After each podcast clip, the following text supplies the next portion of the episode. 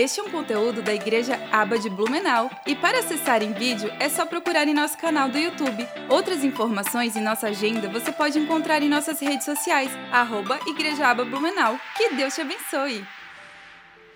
Queridos, estamos aí na quinta mensagem, na última mensagem dessa série, somos todos sacerdotes, e tem sido, Deus tem trazido direcionamentos, confirmações, começou ali com a pastora Arlene, depois com o pastor Haroldo, missionária Jéssica, pastor Tiago no último domingo. E hoje o nosso objetivo é te fazer compreender que é necessário você se posicionar diante de tudo aquilo que você recebeu esses dias. Conhecimento sem ação não é nada. Toda informação que você recebeu, mas se você não colocar em prática, de nada adiantou. A palavra de Deus nos ensina a sermos ouvintes e também praticantes da palavra de Deus. Lá em Deuteronômio está escrito: Se atentamente ouvides a voz do Senhor teu Deus e guardar os mandamentos que hoje te ordeno. Essa ideia de guardar nos remete fazer parte de nós, tornar real em nossas vidas. Então não vai adiantar muita coisa você receber instruções, conhecimento e você não colocar tudo isso em prática. E o meu desafio nessa noite é fazer com que você entenda, partir deste tópico, deste tema, do tema do livro, somos todos sacerdotes, o direito do sacerdócio. Quando você passa a compreender esse direito, você também tem a responsabilidade de vivê-lo. Então, meu irmão, meu objetivo nos próximos minutos é fazer com que o seu coração se abra, a sua mente se abra, para que você viva literalmente tudo que Deus quer que você viva. Não se permita viver apenas parte daquilo que Deus tem para você. Deus te chamou para que você seja pleno em sua vida nele, não mediano. O famoso pregador do século XIX, ele já dizia que alguns cristãos navegam em águas espirituais tão baixas que a quilha do seu barco raspa no fundo durante seu trajeto para o céu, ao invés de serem conduzidos por uma maré cheia. Minha pergunta para vocês nessa noite é: como você está indo aos céus? Talvez alguns estejam, alguns estejam sendo arrastados até o céu, por falta dessa plenitude. Já eu creio que outros Deus tem despertado para serem, estão nessa, nessa jornada de uma forma, estão indo para o céu de uma forma intensa, cheia, plena. Não é a nossa proposta viver de forma mediana, um cristianismo mediano. O que é um cristianismo mediano? É aquele cristianismo que, que só vivemos pela metade. E não é isso que Deus tem para nós. Deus tem plenitude para a tua vida. Não se permita viver um cristianismo de partes.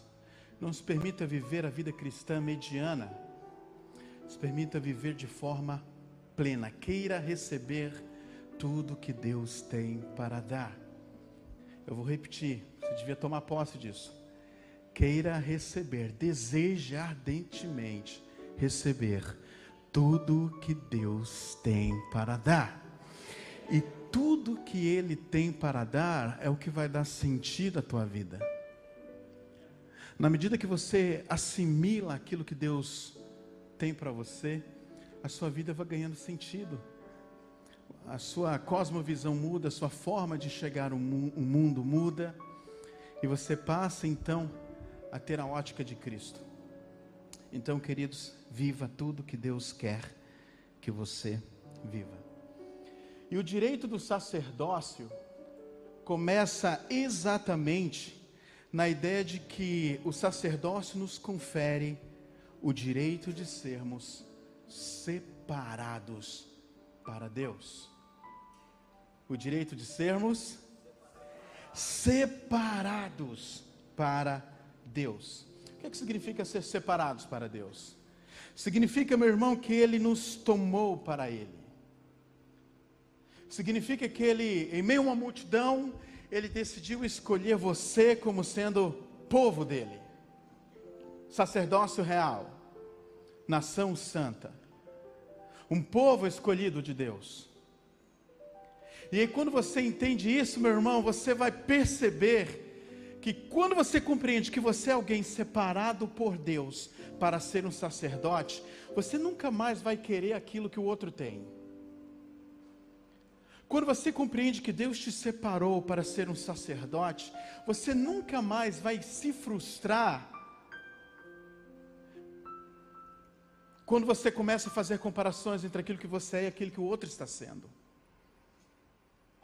Porque quando você reconhece que você é separado por Deus, nenhum homem pode tirar de você aquilo que Deus determinou para a tua vida. Nenhum homem, nenhuma instituição, nenhum governo, ninguém pode tirar de você aquilo que Deus planejou, determinou para a tua vida. Então é importante que você entenda que a tua identidade, aquilo que você é, precisa estar alinhado com essa ideia de que nós somos separados por Deus. Eu estava lendo o livro do Bob Sorge e me veio essa experiência que me soltou aos olhos. Deixa eu compartilhar com vocês. Nesse livro, ele compartilha uma experiência vivida por John Wesley. Não sei se você sabe, John Wesley, seu nome está na história do cristianismo como, como um dos grandes avivalistas. Ele foi um homem tão apaixonado por Jesus. John Wesley andou cerca de 660 mil quilômetros pegando a palavra do Senhor. Isso equivale a três voltas ao mundo. Quando ele faleceu, ele deixou um grupo de seguidores de mais ou menos 70 mil pessoas. Mas no diário de Wesley, olha só que coisa curiosa. Acompanha comigo essa leitura aqui. Domingo, dia 5 de maio, preguei na igreja de Sand End. Sand End. Pediram-me para eu nunca mais voltar lá. Nesse mesmo dia à tarde, dia 5 de maio, preguei na igreja Sam John. O diácono disse: saia e não volte mais. No domingo, dia 12 de maio, preguei na igreja de Sam Jude. Também não posso mais voltar lá. Domingo à tarde, 12 de maio, preguei na igreja de Sam George. Fui chutado novamente. No domingo, dia 19 de maio, domingo seguinte, preguei em outra igreja, sendo alguma coisa os diáconos fizeram uma reunião especial e disseram que eu não posso mais colocar os pés ali. Domingo, dia 19 de maio, preguei na rua e me expulsaram da rua. Domingo, dia 26 de maio, preguei em meio a uma campina e me expulsaram como se eu fosse um búfalo solto durante o culto. Domingo, dia 2 de junho, preguei nos limites da cidade, à beira da estrada, e me expulsaram de lá. Domingo, dia 2 de junho, à tarde, preguei em um pasto e 10 mil pessoas vieram me ouvir. O que me chama a atenção nessa experiência de Wesley é que, queridos, quando você entende que você é separado por Deus para a sua obra, você não vai desistir diante dos desafios que vai surgindo aí ao longo da tua caminhada. Eu quero te adiantar que dias difíceis virão.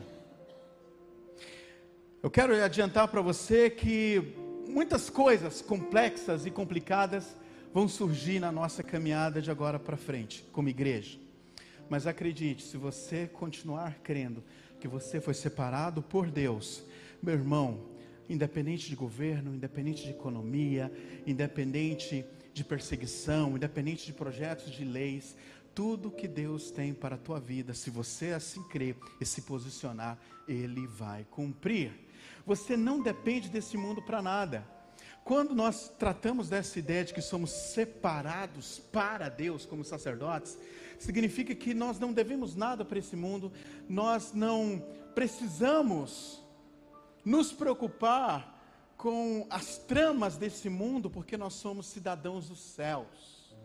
E nós estamos aqui como verdadeiros embaixadores de Deus. E como embaixadores de Deus, somos os seus representantes legais, prontos para revelar a sua glória ao mundo. E você precisa entender que tudo que Deus quer revelar nesse mundo, Ele vai fazer através da sua igreja, uma comunidade formada de verdadeiros sacerdotes de Cristo. tudo que Deus quer manifestar nesse mundo, Ele vai fazer através de você. Em segundo lugar, o sacerdócio nos confere relacionamento com Deus. Talvez esse é o ponto mais importante.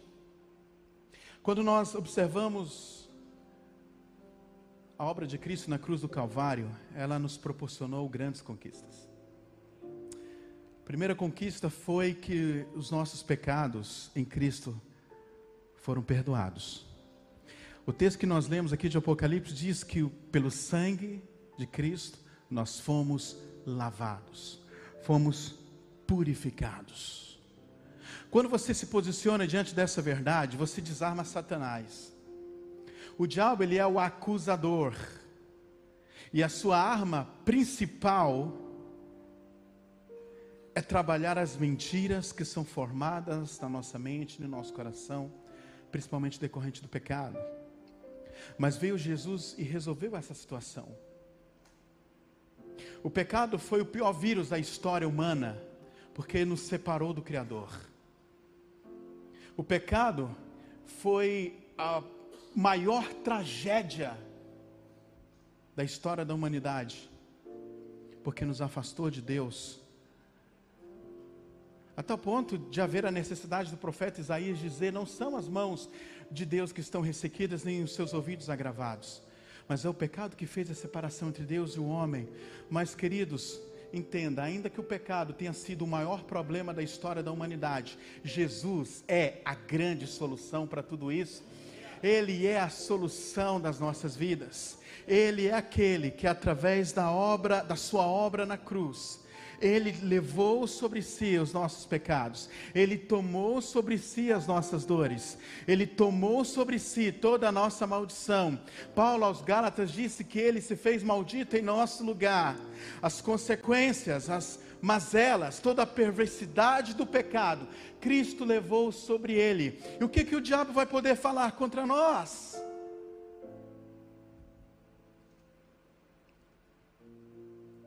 Se você se posicionar, nada ele vai poder falar contra nós. O acusador perdeu sua principal arma. Agora, a morte de Cristo não apenas nos perdoou, e a, e a sua ressurreição também nos deu vida eterna. Agora, o que é mais interessante nisso tudo é que pela obra de Cristo na cruz do Calvário, eu e você nós temos direito de entrar na sala do trono do Criador e diante dele chamá-lo de Pai. Uau! Meu Pai. Bate no peito e fala: Meu Pai. Fala para o teu irmão: Olha, foi meu Pai que criou esse universo. Olha que moral, meu irmão. Você está com moral essa noite foi o teu pai que criou esse universo. O teu pai é aquele que cria e governa todas as coisas. E o teu pai deseja se revelar, se mostrar ao mundo por meio dos seus filhos. Deus decidiu se revelar ao mundo através da sua igreja. Eu gosto muito daquela afirmação do John Piper, que Deus e o homem trabalham juntos para a revelação da glória do Criador. Ah, você perdeu uma oportunidade de ter dado um glória a Deus, meu irmão. Eu vou, mas eu vou repetir, tá bom? Deus e o homem trabalham juntos para revelarem a glória do Criador. Eu vou ser mais específico. Deus e você trabalham juntos para revelar a glória deste Criador. Significa que Deus decidiu se revelar ao mundo e Ele vai se revelar por meio da sua igreja. Nós somos aqueles, nós cristãos, sacerdotes de Deus, nós somos aqueles que revelam a grandeza do Criador. Pelo simples fato dele ser o nosso Pai, corre nas nossas veias o DNA divino, corre nas nossas veias um DNA santo corre nas nossas veias o sangue do Filho de Deus que nos lavou e que nos remiu, e nós somos filhos de Deus não apenas numa perspectiva cerimonial, não se trata de uma de uma realidade fantasiosa. O sangue de Cristo nos proporcionou isso. E você precisa viver como filho de Deus. E é como filho de Deus que você precisa desenvolver esse relacionamento com Deus para ser um sacerdote dele. Relacionamento não se trata de momentos, se trata de vida, estilo de vida. Aonde você estiver, lá o Senhor vai te acompanhar, e isso precisa nos mover. Se você acorda cedo para ir trabalhar, o Senhor vai fazer companhia para você. É isso que Ele quer. Ele não quer que você ande sozinho. Ele quer que você tenha a companhia dele. Eu gosto muito de uma frase que o Dr. Samuel Doctorian disse alguns anos atrás. Ele disse que você com Deus já é maioria. Então, quando você entende esse relacionamento com o Criador, quando você desenvolve como sacerdote o um relacionamento com Ele, você vai andar com Ele, Ele, Ele vai andar com você, e como disse Samuel, vocês dois, você e Ele, já é maioria onde você estiver. Por isso, lá ainda o autor de Deuteronômio, Deuteronômio 28, diz: Bendito será o entrar e ao sair, porque ele vai entrar contigo e vai sair contigo. Esse nível de relacionamento, relacionamento de pai para filho que ele te, que, quer ter com você. Mas o sacerdócio também nos confere comunhão Relacionamento é diferente de, comunhão. Enquanto relacionamento remete a convívio, comunhão aponta para a realização de algo comum. É uma sintonia de sentimentos. É o mesmo modo de pensar, é agir e sentir, é uma identificação prática em sua essência. Isso é comunhão. É quando estamos de modo tão alinhados com Deus, tão alinhados com Cristo, que os nossos pensamentos passam a ser os pensamentos dele. Na verdade, os dele, os pensamentos dele passam a ser os nossos pensamentos. O nosso coração passa a ser o coração dele. Passamos a ser um grupo de pessoas segundo o coração de Deus. A comunhão faz com que as nossas mãos sejam as mãos de, de Jesus. Para que, do mesmo modo, assim como Ele fez, nós possamos também abençoar, nós possamos ajudar pessoas, ministrar pessoas. Esse alinhamento com os céus faz com que os nossos pés sejam os pés do Senhor para que possamos avançar na, na caminhada que Ele preparou para nós e não encontremos nessa caminhada, e ainda que encontremos nessa caminhada impedimentos, ainda que encontremos barreiras, nós prevaleceremos, porque maior é o que está conosco, maior é aquele que prometeu estar conosco até a consumação dos séculos. Quando estamos alinhados com Jesus, os nossos ouvidos ficam sensíveis à sua voz. Os nossos olhos passam a ser os olhos de Jesus e a gente começa a, vislumbrar os grandes campos que precisam ser conquistados. E passamos a olhar para o pecador com um olhar de graça e misericórdia. Quando estamos alinhados com o Criador, a nossa boca se torna a boca dele. E aí nós passamos a profetizar, nós passamos a abençoar, nós passamos a ser canais de bênçãos na vida das, uns dos outros. Nós nos tornamos pessoas abençoadoras que sempre levamos uma mensagem, a verdade do Evangelho que transforma o homem. Este Evangelho que é poder, que para aqueles que perecem é loucura, mas para nós, os salvos, é poder de Deus, é dunamis, é poder de Deus. E aí os nossos corpos se torna parte desse grande corpo chamado igreja. e juntos, como igreja, nessa missão que nós temos, nós revelaremos a glória do nosso Deus. Porque Deus decidiu, não esqueça, Deus decidiu revelar a sua glória através da sua igreja. Número 4. O sacerdócio nos confere o serviço a Deus. O sacerdócio nos confere o serviço a Deus. Eu vou ser um pouco mais específico nessa colocação. Significa que tudo que nós fazemos passa a ter um propósito. E que propósito é esse? É o propósito de revelar, de manifestar a glória do nosso Criador.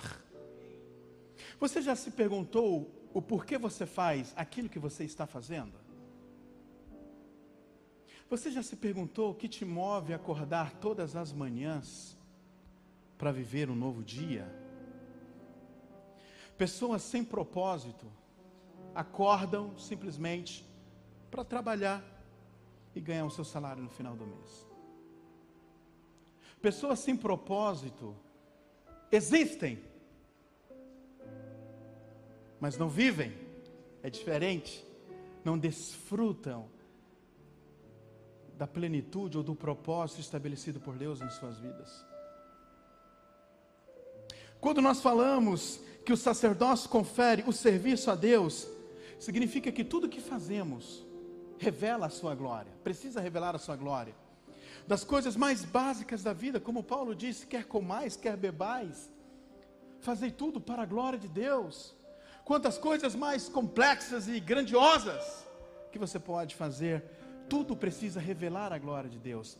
Isso significa, irmãos, que a manifestação da glória de Deus precisa ser o padrão, precisa ser o motivo, a razão que te acorda todas as manhãs. Quando você abre o olho, a primeira coisa que tem que vir na tua mente, sacerdote de Deus, é que o que você vai fazer que vai glorificar o Deus Todo-Poderoso. A revelação da glória, a manifestação da glória, ela precisa ser a grande motivação de tudo que você faz. Não sei quantos daqui já leram aquela biografia do Billy Graham, mas ele na, na, sua biografia, ele fala o seguinte: ele disse que o divisor de águas na sua vida foi quando ele descobriu que o propósito da sua existência era tornar Cristo conhecido a todas as pessoas. Depois que isso foi descortinado para ele, depois que ele descobriu que o propósito dele era revelar Cristo a outras pessoas, ele dormia pensando em como revelar Jesus para as pessoas. Ele acordava pensando: o que vou fazer hoje para revelar Cristo para mais pessoas? E isso se tornou a sua essência, isso se tornou a razão da sua, da sua existência. E é por isso que quando ele faleceu, os cálculos dos números, né, que de pessoas que foram alcançadas pela mensagem dele chegam a 270 milhões ou seja, Billy Graham pregou, pregou para 270 milhões de pessoas. Mas toda essa disposição, todo esse sentido, todo esse direcionamento de vida veio quando ele entendeu o porquê ele existia. E era para revelar a glória do Criador. E aí, quando você entender isso, meu irmão, deixa eu te falar algo. Não perca a oportunidade de fazer com que a manifestação da glória de Deus seja a, seja a grande razão de você acordar amanhã. E aí você vai orar dizendo: Senhor, o que, é que eu faço? Para que as pessoas vejam a tua glória através da minha vida. Estamos falando de um sacerdócio prático aqui, irmãos. Mais prático que isso, possível. Senhor, o que, que eu vou fazer para te revelar ao mundo? Para te revelar às pessoas? Aí o Espírito que está na tua vida vai te trazer direções, estratégias e vai fazer você viver coisas que você ainda não viveu. Tudo para que Deus seja visto através de você. Número 5, o sacerdócio nos confere servir de Deus ao povo. Eu vou repetir: o sacerdócio nos confere servir de Deus, ou seja, aquilo que Deus tem, aquilo que Deus é, aquilo que Ele disponibiliza, nós servimos ao povo. Deixa eu te falar uma coisa. Talvez você conheça alguém que esteja sofrendo aí com solidão, com depressão, angústia, tristeza, talvez envolveu o coração dessa pessoa, ou talvez o teu coração. Talvez você conheça alguém que esteja sofrendo de alguma enfermidade, de alguma doença. Servir de Deus ao povo é você servir esse Deus da cura. Ah, meu irmão, você não está entendendo. Se minha voz estivesse boa, eu ia dizer isso com um grande grito de júbilo. Mas eu quero que você entenda o seguinte: as pessoas estão doentes, você tem o Deus da cura. As pessoas estão procurando respostas, você tem o Deus da solução. As pessoas estão procurando um sentido para suas vidas, você tem aquele que é o caminho, a verdade e a vida. O mundo está perdido nas mais densas trevas. Você conhece alguém que está fraco? Jesus, ele fortalece o fraco. Você conhece alguém que está sedento por algo? Jesus é a fonte de água viva. Você conhece alguém que está faminto? Ele é o pão vivo que desceu do céu. E nós oferecemos a este povo faminto, sem propósito, o pão.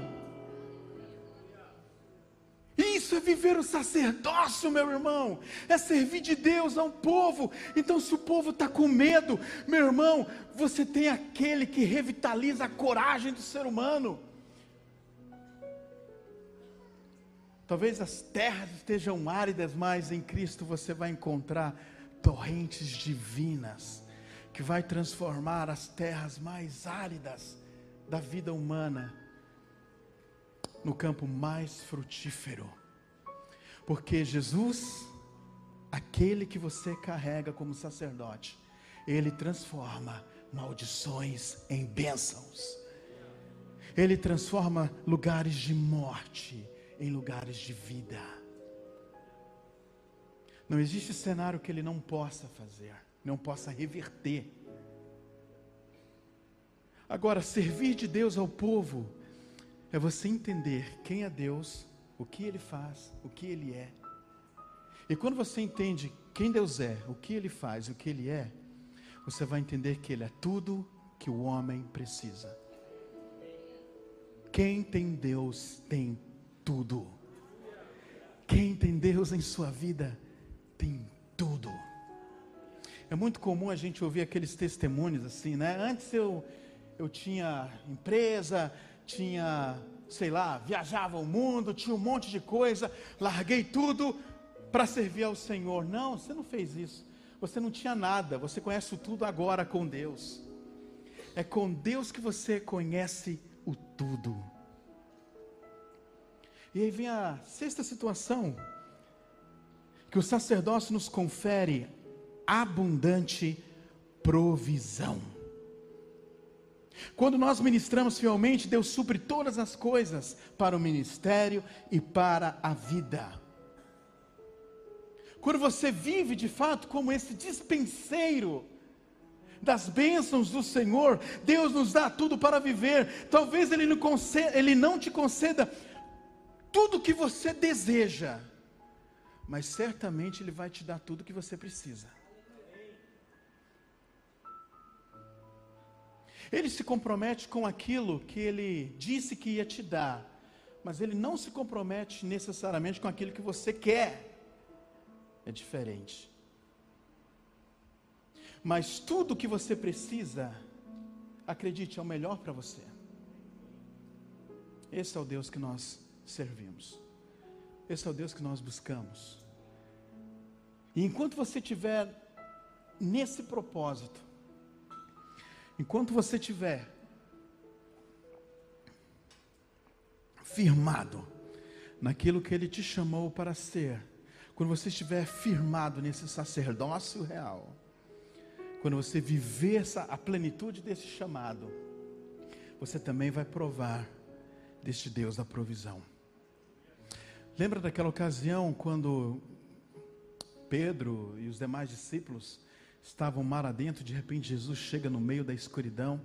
Os discípulos veem somente aquele vulto e começam a gritar, dizendo: É um fantasma.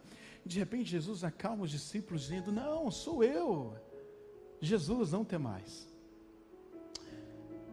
E aí Pedro falou assim: Senhor, se tu és Deus, manda-me ter contigo. Se, se tu és Senhor, manda-me ter contigo por sobre as águas. E ele disse: Vem. Quando ele disse vem, a Bíblia diz que Pedro saiu do barco e começou a andar por sobre as águas.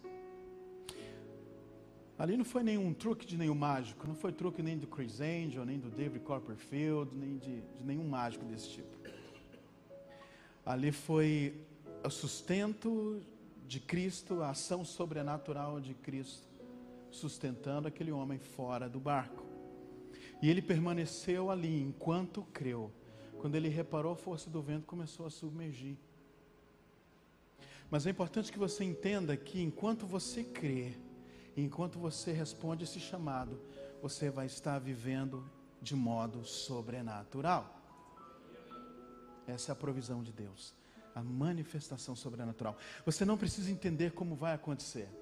Você não precisa entender como as coisas vão funcionar. Você só precisa responder o chamado daquele que te chamou.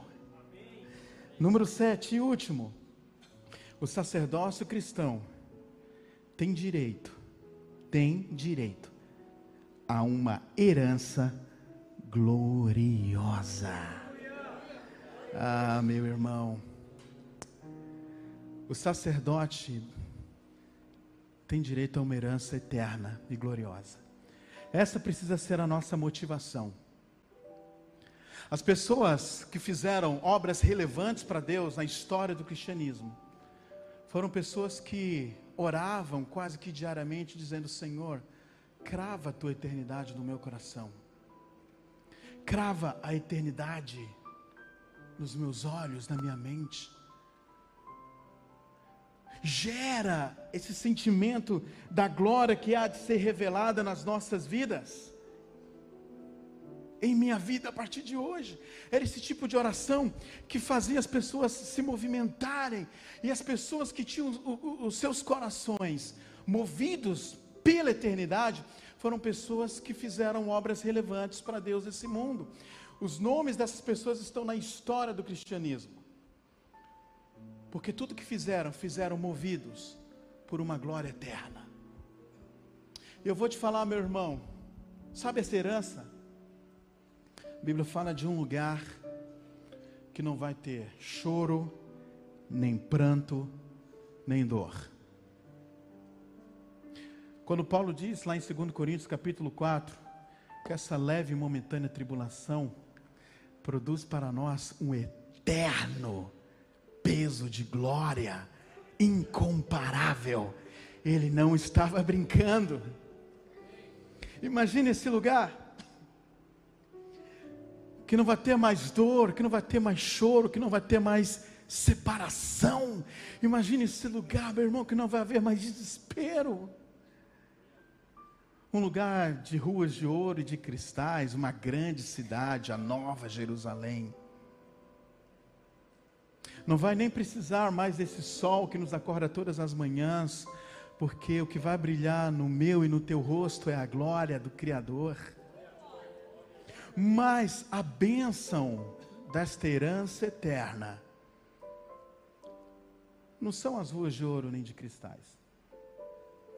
A grande bênção desse lugar eterno não é pelo fato de lá não haver choro, nem pranto, nem dor.